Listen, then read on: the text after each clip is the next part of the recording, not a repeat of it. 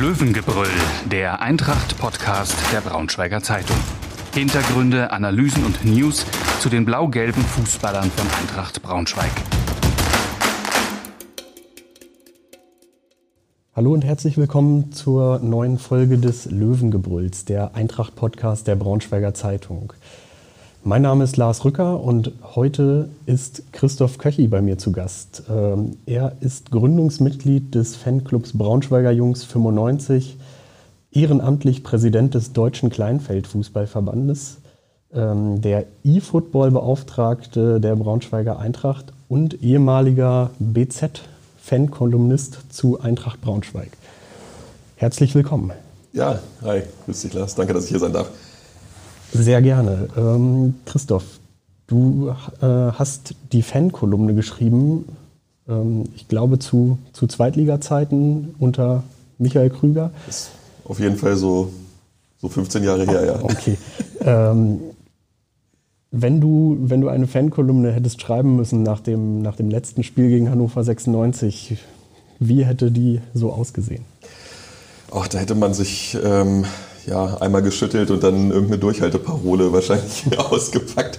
Ähm, war natürlich ähm, nicht ganz so leicht, das äh, zu ertragen, zumal es dann irgendwie im Derby ist, aber auch irgendwie erwartbar. Also ich glaube, da, da hätte ich dann äh, geschrieben, das sind nicht die Spiele, die wir gewinnen müssen auswärts. Wir müssen unsere Heimspiele gegen die Teams aus der unteren Tabellenhälfte gewinnen. Okay. Ähm, man hat ja durchaus so ein bisschen Unverständnis, vielleicht auch ein bisschen Wut nach diesem Spiel wahrnehmen können in den sozialen Medien, in den, in den Foren. Auch wir haben viele Leserzuschriften gekriegt. Ähm, wie siehst du das mit, mit der Erwartungshaltung der Fans auch in dieser Saison? Ja, also tatsächlich unverständlich für mich jetzt Wut zu äußern. So, man kann da enttäuscht sein ähm, und ich, niemand verliert gerne gegen äh, die ähm, aber das äh, darf sich dann halt nicht in der Form äußern, dass man jetzt sofort alles in Frage stellt und dann, was man da teilweise liest. Also ich gehe äh, selten noch ähm, in die Facebook-Kommentare, weil das insbesondere da äh, wirklich schwer erträglich ist. Ähm, bei Instagram ist es ein Tick an, angenehmer. Aber ähm, das ähm, ging mir jetzt deutlich zu weit. So, wir haben jetzt noch nicht so viele Spiele ähm, gehabt, so dass man jetzt schon die Flinte ins Korn werfen müsste. Und ja, das direkt so dann überzogen, aber das ist, äh, glaube ich, so ein, so ein Phänomen geworden in sozialen Medien, dass das relativ schnell da hochkocht. Okay. Ähm, wie siehst du denn selber die Mannschaft in dieser Saison? Ähm, welche Spieler gefallen dir denn vielleicht schon? Wer macht seine Sache gut?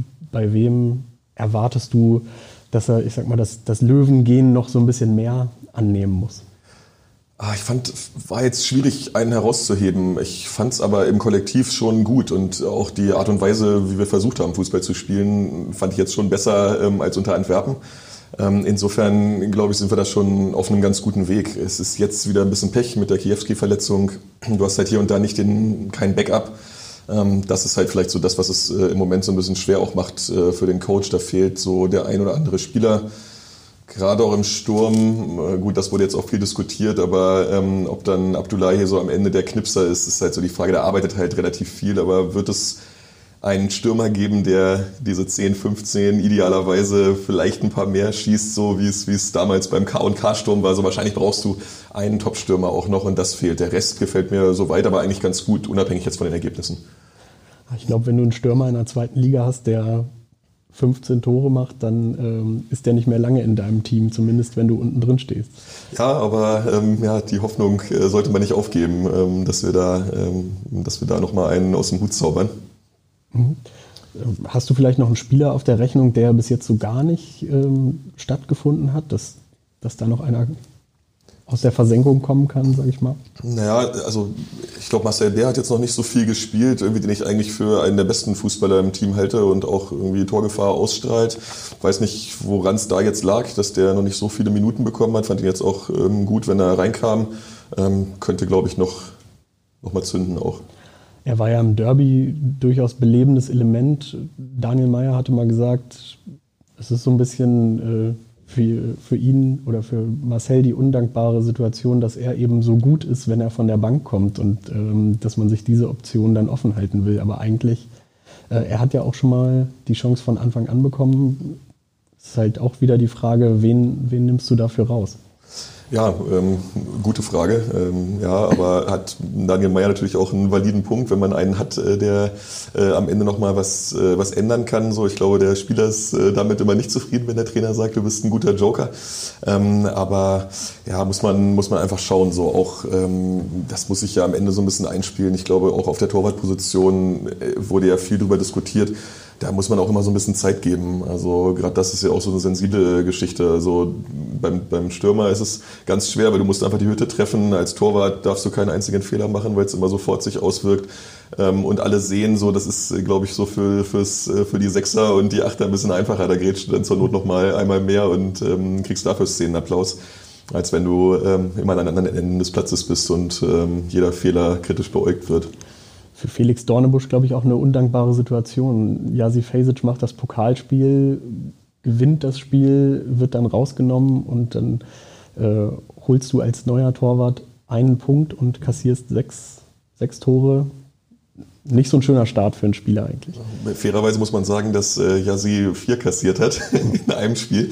Wenn wir es jetzt hochrechnen, irgendwie kommt er, glaube ich, auf eine ähnliche Quote. Aber Spaß beiseite, der ist natürlich auch ähm, von seiner Persönlichkeit ähm, über die Jahre ähm, zu einem Fanliebling geworden. Ich finde ihn auch ähm, super, wie anfassbar er sich auch äh, in sozialen Medien präsentiert. Er antwortet ja auch auf Dinge, er unterstützt ähm, auch Projekte in der Fanszene, er taucht da auf wenn du dann den rausnimmst, so, dann äh, musst du natürlich mit der Reaktion, wenn dann nicht der andere offensichtlich besser ist, musst du mit der Reaktion so ein bisschen rechnen. Aber ich ja, schätze da Daniel Meyer eigentlich so ein, dass er das einfach wirklich, ähm, dass der da analytisch rangeht. So, ich glaube, die Emotionen aus der Szene, so, die lässt er noch nicht so richtig ähm, ran und trifft da einfach die Entscheidung, die er äh, für richtig hält. Und wenn er einen haben will, der besser Fußball spielen kann, dann dann ähm, ist das ja auch ein, ein, gutes Ziel, dass wir besser hinten rausspielen. Äh, bis jetzt hat man davon nicht so viel gesehen. Das liegt aber ja nicht nur daran. So, das liegt ja auch daran, wie die gesamte Mannschaft arbeitet.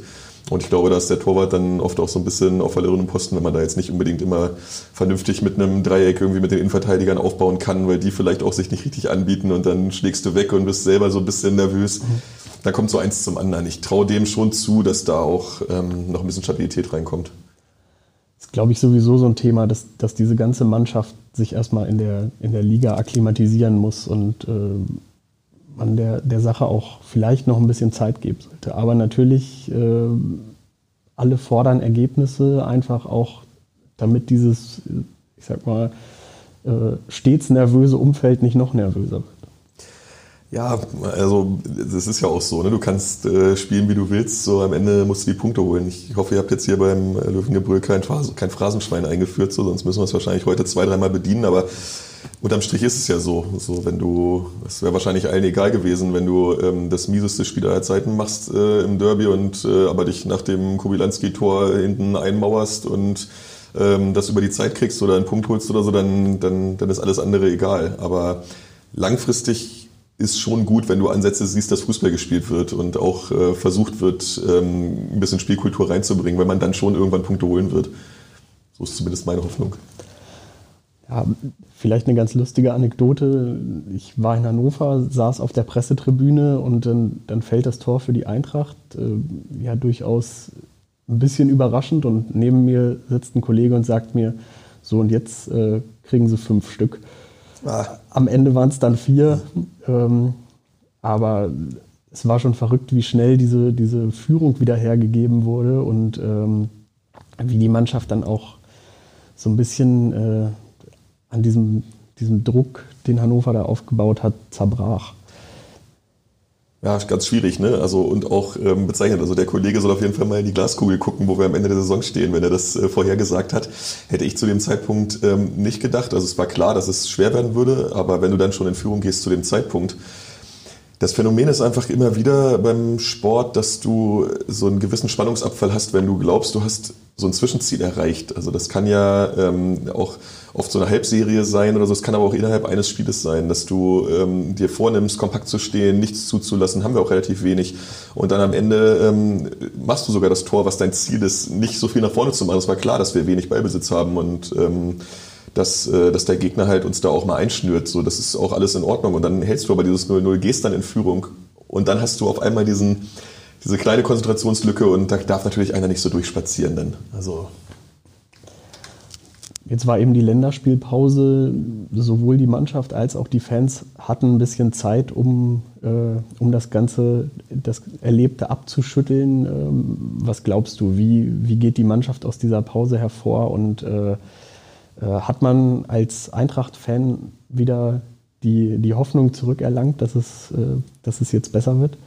Also die Hoffnung, die ist ja immer da. Ne? Die brauchst du auch äh, als äh, Eintracht-Fan ähm, zumal wir ähm, auch noch andere Zeiten gesehen haben. Also es ist ja im Moment eigentlich gut. Also ich sage jetzt eigentlich, ähm, weil der Saisonstart jetzt nicht so gut war, aber seien wir auch mal ein bisschen froh über den Aufstieg. Es hätte ähm, mit, mit einem Sieg weniger auch ähm, jetzt wieder gegen ganz andere Teams gehen können, die wir alle nicht mehr sehen wollen.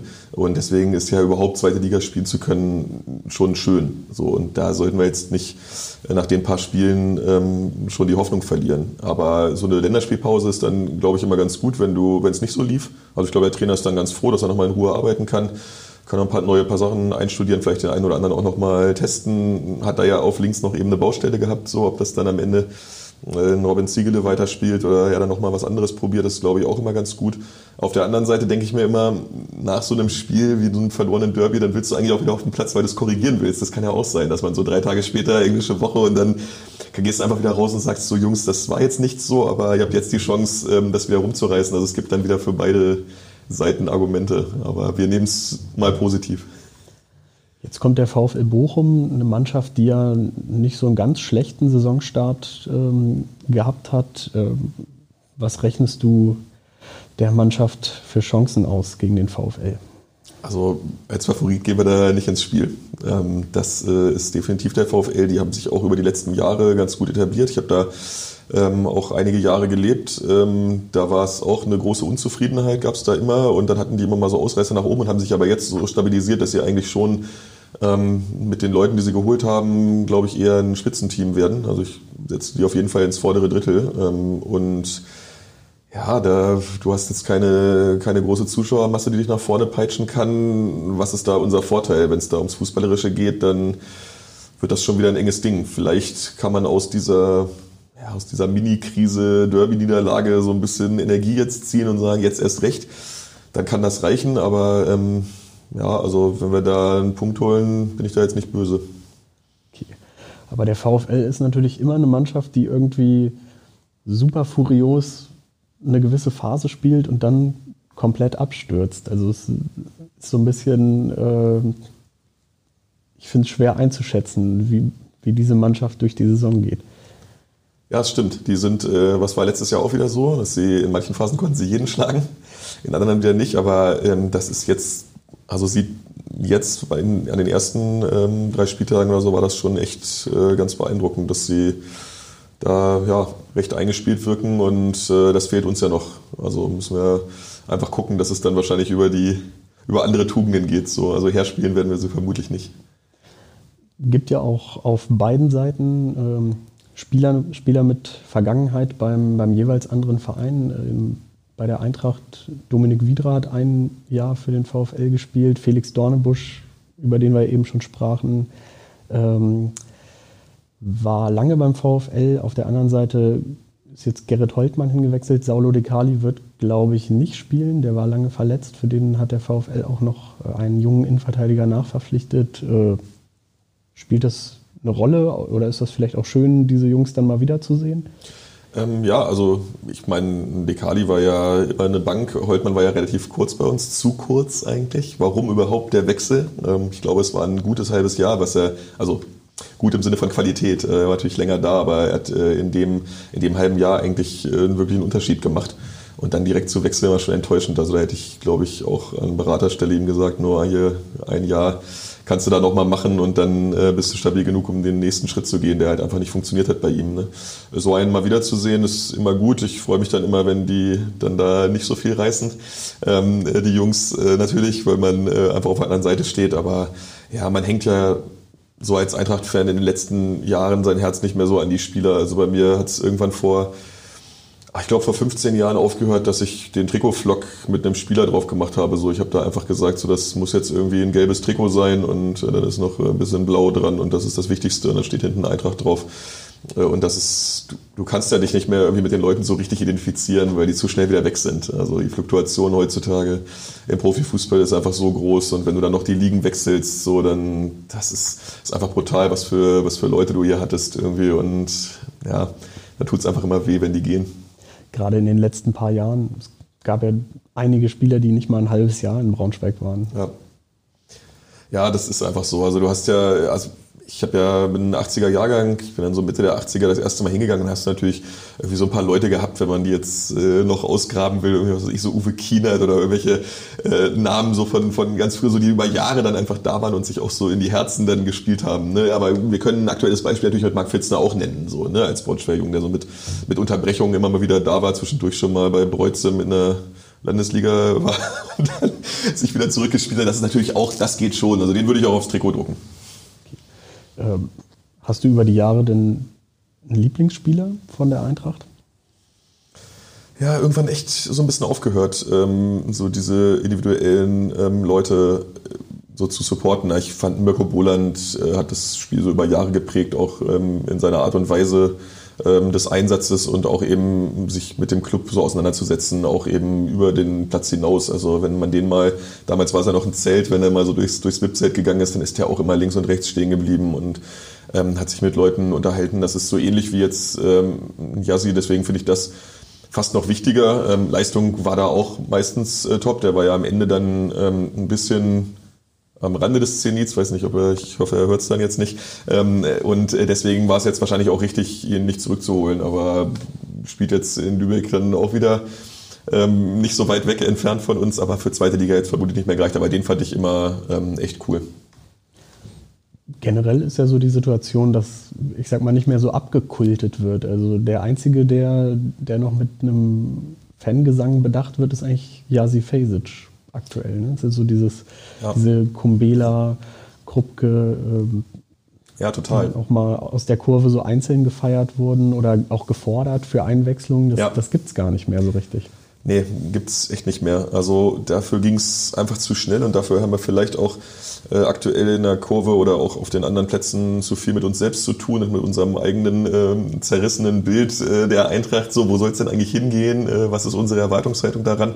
Und dann überträgt sich das so ein bisschen, dass man dann auch relativ schnell mit Leuten unzufrieden ist und denen vielleicht auch gar nicht die Zeit gibt, sich in die Herzen zu spielen. Ähm, da war es, äh, man hat es schon gemerkt, äh, Marc Fitzner, der gar nicht eingeplant war und der dann einfach nur aufgrund von Mentalität in die erste zurückgeholt wird.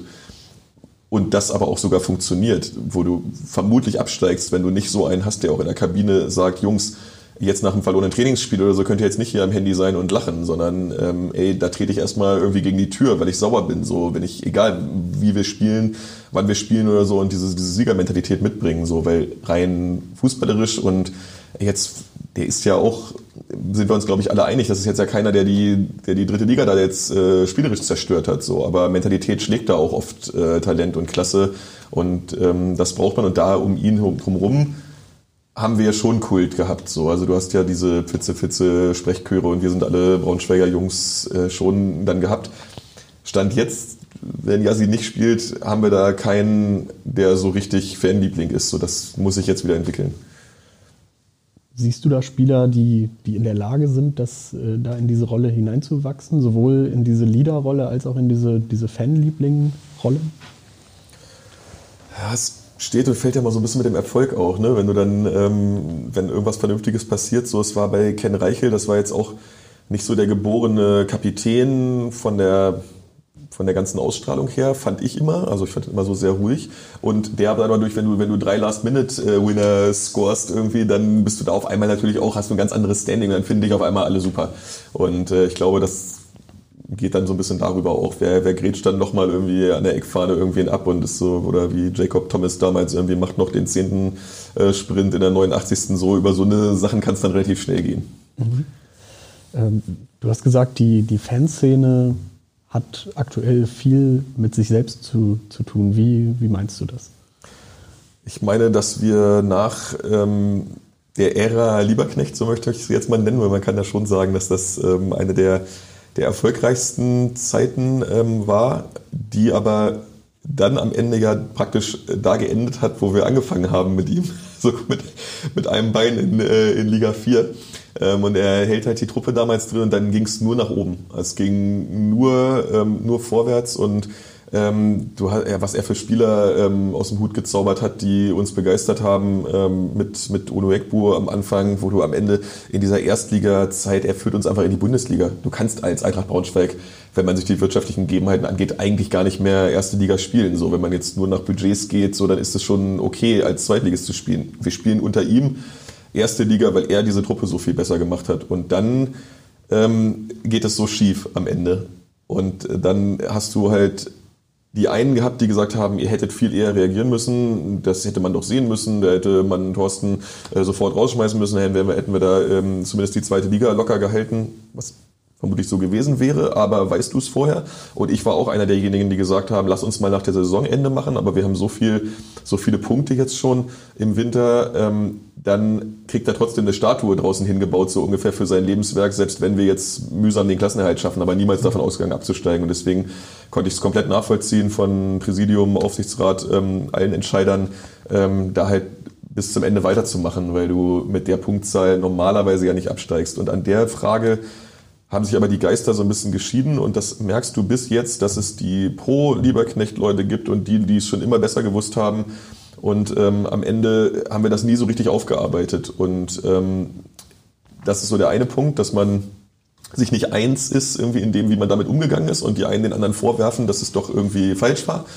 Ähm, und auf der anderen Seite ähm, ja, hast du jetzt halt auch ähm, natürlich irgendwie eine, äh, eine Phase gehabt, dass dir dann so ein bisschen Identifikationsfigur gefehlt hat mit Thorsten Lieberknecht, weil er das Gesicht des Vereins war. Und da gilt es jetzt, neue Idole zu finden, an denen man ähm, sich aufrichten kann. So. Und das wird ein bisschen dauern. Ja, der Personenkult um Thorsten Lieberknecht ist ja auch irgendwie immer noch da. Also ich glaube, es gibt nicht wenige, die sich ihn in, in welcher Form auch immer zur Eintracht zurückwünschen. Und vielleicht sogar auch die, äh, die Art des Fußballs, die er hier über Jahre geprägt hat.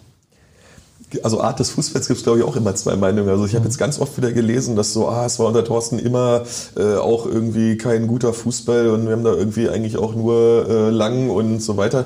Äh, fand ich gar nicht so. Ich fand, wir hatten ein paar echt gute Jahre auch, wo wir mit, mit spielstarken Spielern ähm, unter ihm agiert haben. Aber Natürlich war es nie so, dass wir Tiki-Taka ähm, waren. Er war aber super variabel. Gerade zum Start seiner Karriere bei uns war er ja der noch Fußballlehrerschein parallel gemacht, war dann noch ganz oft in Köln. Da hatte ich immer das Gefühl, der, der Typ spielt äh, drei Systeme, kann sofort umstellen und so. Und das war halt wirklich auch High-Level-Coaching. Am Ende haben, hat insgesamt die Trainerlandschaft sich weiterentwickelt, sodass dass es dann vielleicht nicht mehr ganz so leicht war, auch mal einen ähm, auszucoachen. So. Und das hat uns dann am Ende, glaube ich, in die Situation gebracht, dass wir dann nicht mehr so gut ausgesehen haben. So die letzten zwei Jahre waren natürlich, natürlich schwierig so, aber ähm, insgesamt ähm, wünscht man ihn sich, glaube ich, als Person einfach, weil man so denkt, man kriegt dieses Wohlfühlding wieder, das wird aber nicht funktionieren. Du kannst es nicht zurückdrehen. Er war ein unerfahrener Trainer, der vorher irgendwie seine äh, Arbeit noch schreibt über den Jugendbereich bei Eintracht und da irgendwie äh, tätig ist und dann einfach reingeworfen wird. Ähm, beste Entscheidung äh, aller Zeiten vom vom damaligen äh, Präsidium im Nachhinein. Ähm, und äh, dass, dass das dann so aufgeht, das ist ja auch irgendwie so eine, so eine besondere Geschichte. So, das kann man nicht einfach erwarten, dass das so wieder funktioniert. Ne? Ich glaube, vielen, vielen Fans im Eintrachtstadion fehlt auch irgendwie dieses, dieses Aufbrausende, was auch der, was der Trainer Thorsten Lieberknecht hatte, was aber auch so ein bisschen in seinem, seinem Fußball sich widerspiegelte. Also diese, äh, diese Angriffsserien, die dann äh, immer wieder und immer wieder aufs Tor zu rollten, wo eben das ganze Stadion mitgehen konnte. Da hatten alle Trainer, die nach ihm kamen, einen anderen Ansatz oder nicht den gewünschten Erfolg, nicht, nicht die Spieler, die, die das spielen konnten. Und ähm, ich glaube, da, äh, das hat es für die auch schwer gemacht, die äh, auch nur einen Bruchteil dieser, dieser Akzeptanz zu erlangen, die Thorsten Lieberknecht hatte. Klar, ähm, du musst natürlich der Typ sein. Du kannst ja nicht einfach irgendwie gegen die Wasserflaschen treten und, und ähm, irgendwie dann so tun, als würdest du jetzt da der Vulkan sein, der jetzt ausbricht. Das war bei ihm natürlich was Besonderes. Und ich hatte auch immer das Gefühl, dass es der Mannschaft geholfen hat, weil das hat so ein bisschen das Publikum auch auf ihn fokussiert. So, wenn er dann halt irgendwie Richtung Eckfahne gesprintet ist, um sich über irgendwas zu beschweren oder halt irgendwie eine von diesen äh, Schaumstoff-Dreiecksbanden deiner Seite wegzutreten, oder das sehe ich auch immer so äh, vor mir, ähm, dann, dann ist das für eine Mannschaft auch immer ein Signal. Und ich glaube, wenn er so in der Kabine ähm, auch abgeht, dann kann das schon helfen. Also du, du hast ja oft Spieler gehabt, die überperformt haben. Also das muss man einfach so sagen. Er hat viel aus Spielern gemacht, die ähm, vielleicht gar nicht sonst so die, die Mittel äh, hatten und die Fähigkeiten und Fertigkeiten, äh, um jetzt zweite Liga und dann gar erste Liga zu spielen. Das haben wir mit einem Kader gespielt, der, den wir ja schon, schon vorher hatten. Also viele Leute hat er mitgezogen aus Liga 3. Und ähm, das war so seine größte Qualität. Das ich habe aber schon die Ansätze gesehen. Also Daniel Meyer war jetzt nicht äh, total ruhig. Der war jetzt nicht irgendwie Angelotti-Style und hat äh, Kaugummi kauend an der Seite äh, gesessen. So, der war schon ein paar Mal aus dem Sattel. Mir imponiert auf jeden Fall, dass, dass Daniel Meyer sehr ehrlich ist, auch in seiner, seiner Analyse. Und ähm, in den Testspielen hat man es ja auch sehr gut hören können, als noch keine Fans wieder im Stadion waren. Da, äh, da fielen dann auch mal deutliche Worte dann auf dem Platz, kurze Kommandos, die dann auch saßen.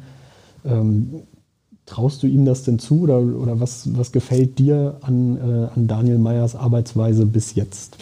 Also auch so, wie du es schon beschrieben hast, so diese Ehrlichkeit, das ist äh, top, so absolut Transparenz auch, wie er mit so seiner Gefühlslage umgeht und mit was er, an was er jetzt arbeiten wird. Ähm, grundsätzlich auch vom Typ her. Ich hatte jetzt ähm, das Vergnügen, ihn direkt äh, zum Start einmal zu treffen, weil wir uns ja die Bürofläche mit äh, Eintracht teilen, ähm, mit meiner Agentur. Und äh, bezeichnend war ja schon, dass er in den Kubus kommt ähm, und sich erstmal bei jedem vorstellt. Er ist einfach, er geht einmal in jedes Büro und sagt Hallo, ganz normal auf Augenhöhe das ist schon eher selten eigentlich, dass du sowas überhaupt erlebst. Also habe ja auch schon mit dem einen oder anderen äh, Trainer ähm, gearbeitet oder dem über den Weg gelaufen. Das ist eigentlich eher selten, dass die Leute links und rechts ähm, irgendjemanden überhaupt wahrnehmen. Und ähm, das finde ich schon mal immer eine gute menschliche Qualität, äh, überhaupt auch so diesen Verein wahrzunehmen, ohne überhaupt zu wissen, ob dir jetzt derjenige, der wichtig für dich sein wird und für deine Karriere oder nicht. Und äh, erstmal von äh, Praktikant bis ähm, äh, Koop-Partner ähm, erstmal sich so vorzustellen, wenn er mit dieser Offenheit auch in, an die Mannschaft rangeht und sagt, ey, bei mir hat erstmal jeder äh, eine Chance und äh, wir bauen das jetzt zusammen. Das ist schon mal so eine Basis, die ich schon mal gut finde. Ähm, und äh, auch das nach außen zu transportieren ähm, auch euch gegenüber als äh, Journalisten, so ich finde es auch wichtig, eine PK sauber ähm, durchzuführen und eben sich nicht gleich angegriffen zu fühlen bei jeder kritischen Nachfrage. So, das ist halt normal so. Die Leute stehen im Rampenlicht und das ist ja auch Teil des Jobs und das musst du dann auch so annehmen. Und das war bei Antwerpen, äh, fand ich echt äh, oft bezeichnend, so dass du halt immer dachtest, so, okay, wollen wir jetzt hier ähm, irgendwie uns immer so ein bisschen, also ja, was heult man da dann rum, wenn man mal kritisiert wird? Äh, ist jetzt ein bisschen plakativ gesprochen, aber das ist ja Teil der Teil des Geschäftes so. Und da geht Meier bis jetzt ähm, super souverän mit um und sagt dann halt klar, ähm, war jetzt nicht mhm. gut, müssen wir nächste Woche besser machen. Ich glaube auch, um das mal aufzufangen, wir hatten ja gerade dann, dann nach dieser Corona-Pause ähm, immer nur die Möglichkeit, an so virtuellen Presserunden teilzunehmen. Das hat die Situation einfach äh, erfordert und ähm, dadurch, dass, dass man wenig Gelegenheit hatte, vielleicht auch was mit, mit Mimik und Gestik aufzufangen, man hatte wenig Chance, dann auch eine direkte Nachfrage zu, äh, zu stellen, ist dann mit Marco Antwerpen auch so ein gewisses Reizklima entstanden, einfach weil er sich, glaube ich, auch nach diesen Ergebnissen von vor der Corona-Pause ein bisschen unter Druck äh, gesetzt gefühlt hat oder vielleicht auch selber unter Druck gesetzt hat. Ähm, am Anfang hatte ich einen, sehr positiven Eindruck von ihm. Am Ende gab es dann ein paar Barrieren in, in der Kommunikation. Ja, hatte ich auch so das Gefühl. Das kann gut sein, dass du, dass der, der persönliche Draht da dann einfach irgendwann gefehlt hat.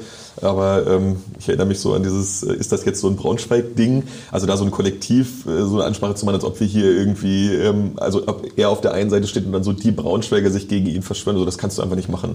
Du musst die Leute hier mitnehmen, weil das ein familiärer Club ist und weil uns das einfach immer ausgezeichnet hat. So. Und das ist die, die eine Sache, äh, die wir anderen Clubs, die viel, viel mehr Geld haben, als wir äh, entgegenhalten können. So, da, und das müssen wir in die Waagschale werfen. So, du kannst nicht finanziell mit dem VfL Wolfsburg mithalten oder ähm, anderen Teams, die, die halt mit uns konkurrieren. So, wir werden niemals wirtschaftlich überlegen sein. So, dann müssen wir aber mit anderen, ähm, mit anderen ähm, Stärken kommen. Und da sehe ich diese Eintracht, die wir im Namen tragen, als das höchste Gut. Und das muss auch wieder so kommen, dass äh, sowohl Fanszene, Trainer, ähm, Geschäftsstelle, dass das eine Einheit wird. So. Und dann wirst du auch irgendwann wieder Erfolg haben.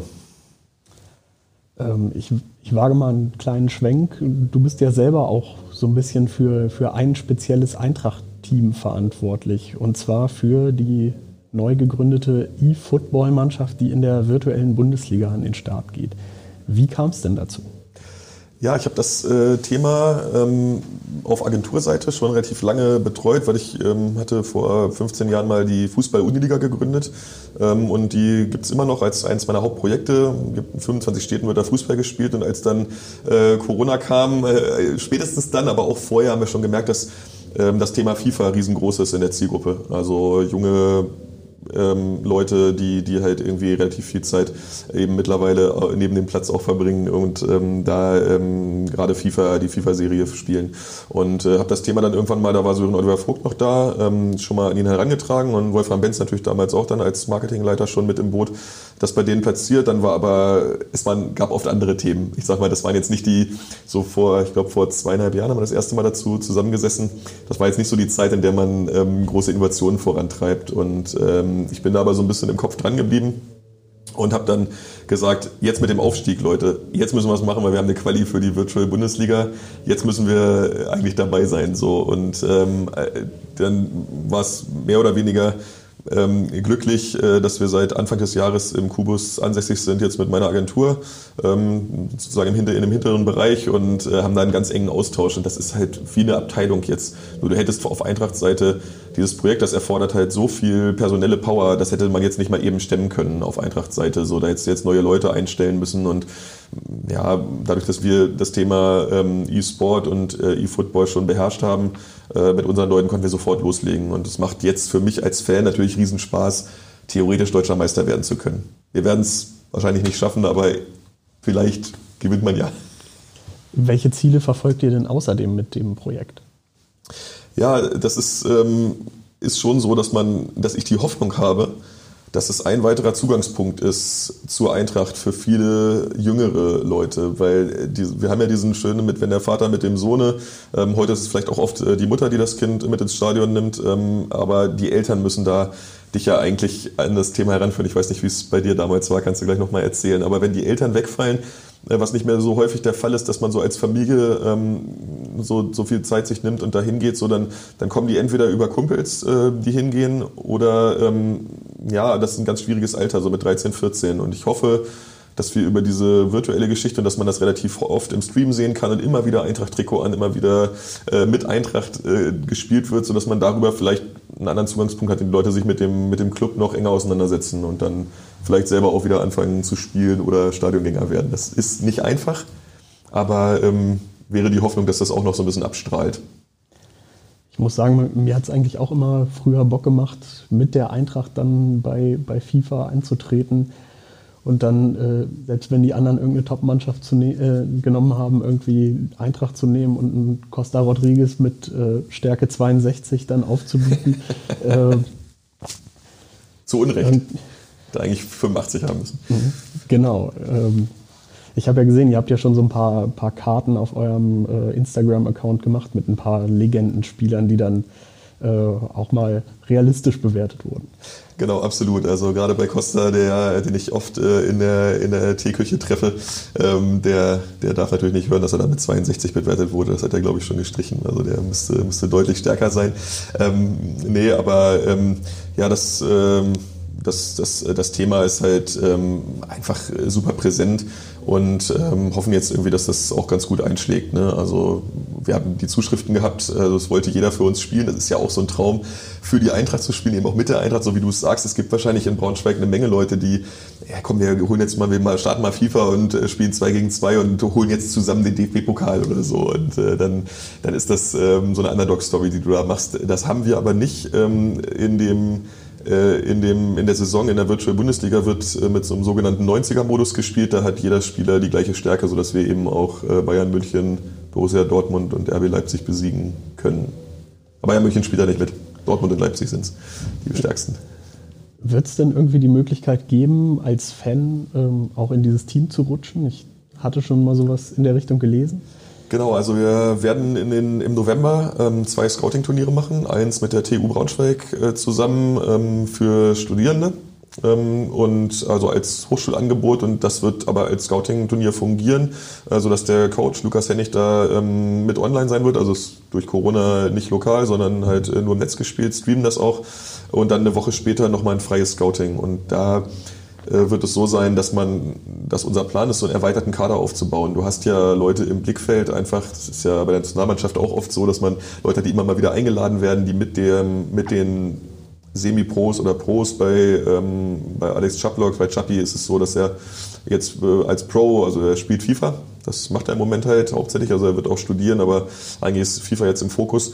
Ähm, an das Level ranzukommen, äh, wird halt schwer ähm, jetzt im ersten Jahr, aber wir erhoffen uns eigentlich über so einen erweiterten Kader immer wieder auch ähm, Leute da ranzuziehen. Und die Durchlässigkeit ist da eine ganz andere, als äh, jetzt hinzugehen und äh, bei Daniel Meyer zu sagen, ja, komm mal bitte vorbei, wir haben ein Turnier organisiert, ähm, jetzt äh, auf, in der Rheingold Arena und äh, spielen da mit den äh, 20 besten lokalen Kickern und zieh da mal einen da raus. Das wird im Fußball ja nicht mehr funktionieren. Das ist aber hier möglich und dann kriegst du äh, einen Trainingsanzug und ein äh, Trikot von Eintracht Braunschweig und spielst für deinen Herzensclub.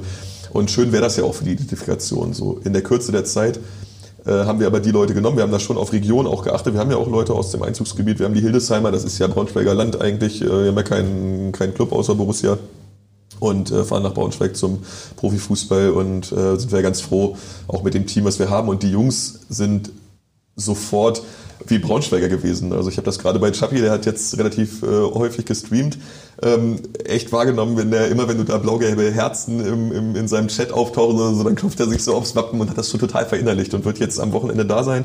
Das ganze Team wird da sein und gehen gemeinsam ins Stadion. Ähm, und um das zu erleben und die Leute waren so heiß drauf, also wir haben den Ablaufplan geschickt und haben gesagt, dann und dann trainieren wir, dann und dann kommt ein, jemand, der euch zeigt, wie man am besten äh, bei, im Ultimate Team Modus tradet und so weiter und Psychologie und alle so, okay, äh, das Spiel, das ist das Wichtigste und so. Also es war jetzt äh, so, dass sie auch wirklich die Eintracht erleben wollen. Das ist für uns natürlich auch gut. Okay, ähm, das heißt, mit dem E-Football-Team gegen den VfL Bochum im Stadion, was erhoffst du dir für ein Spiel? Ja, ich erhoffe mir immer einen Sieg ähm, und ein begeisterndes Spiel. Ähm, ich bin selber gespannt, ähm, weil ich noch gar nicht da war bisher, wie das äh, von den Zuschauern ähm, rüberkommt. Ähm, ob man da so ein bisschen Stadionatmosphäre auch mal wieder erleben kann. Das fehlt äh, mir natürlich auch sehr, wenn man da sonst äh, eine Dauerkarte hat. Ähm, und ja, vielleicht ähm, hilft es, äh, dass wir mit der äh, geballten virtuellen Power so den, den letzten Push geben und dann äh, uns da äh, zum Sieg brüllen.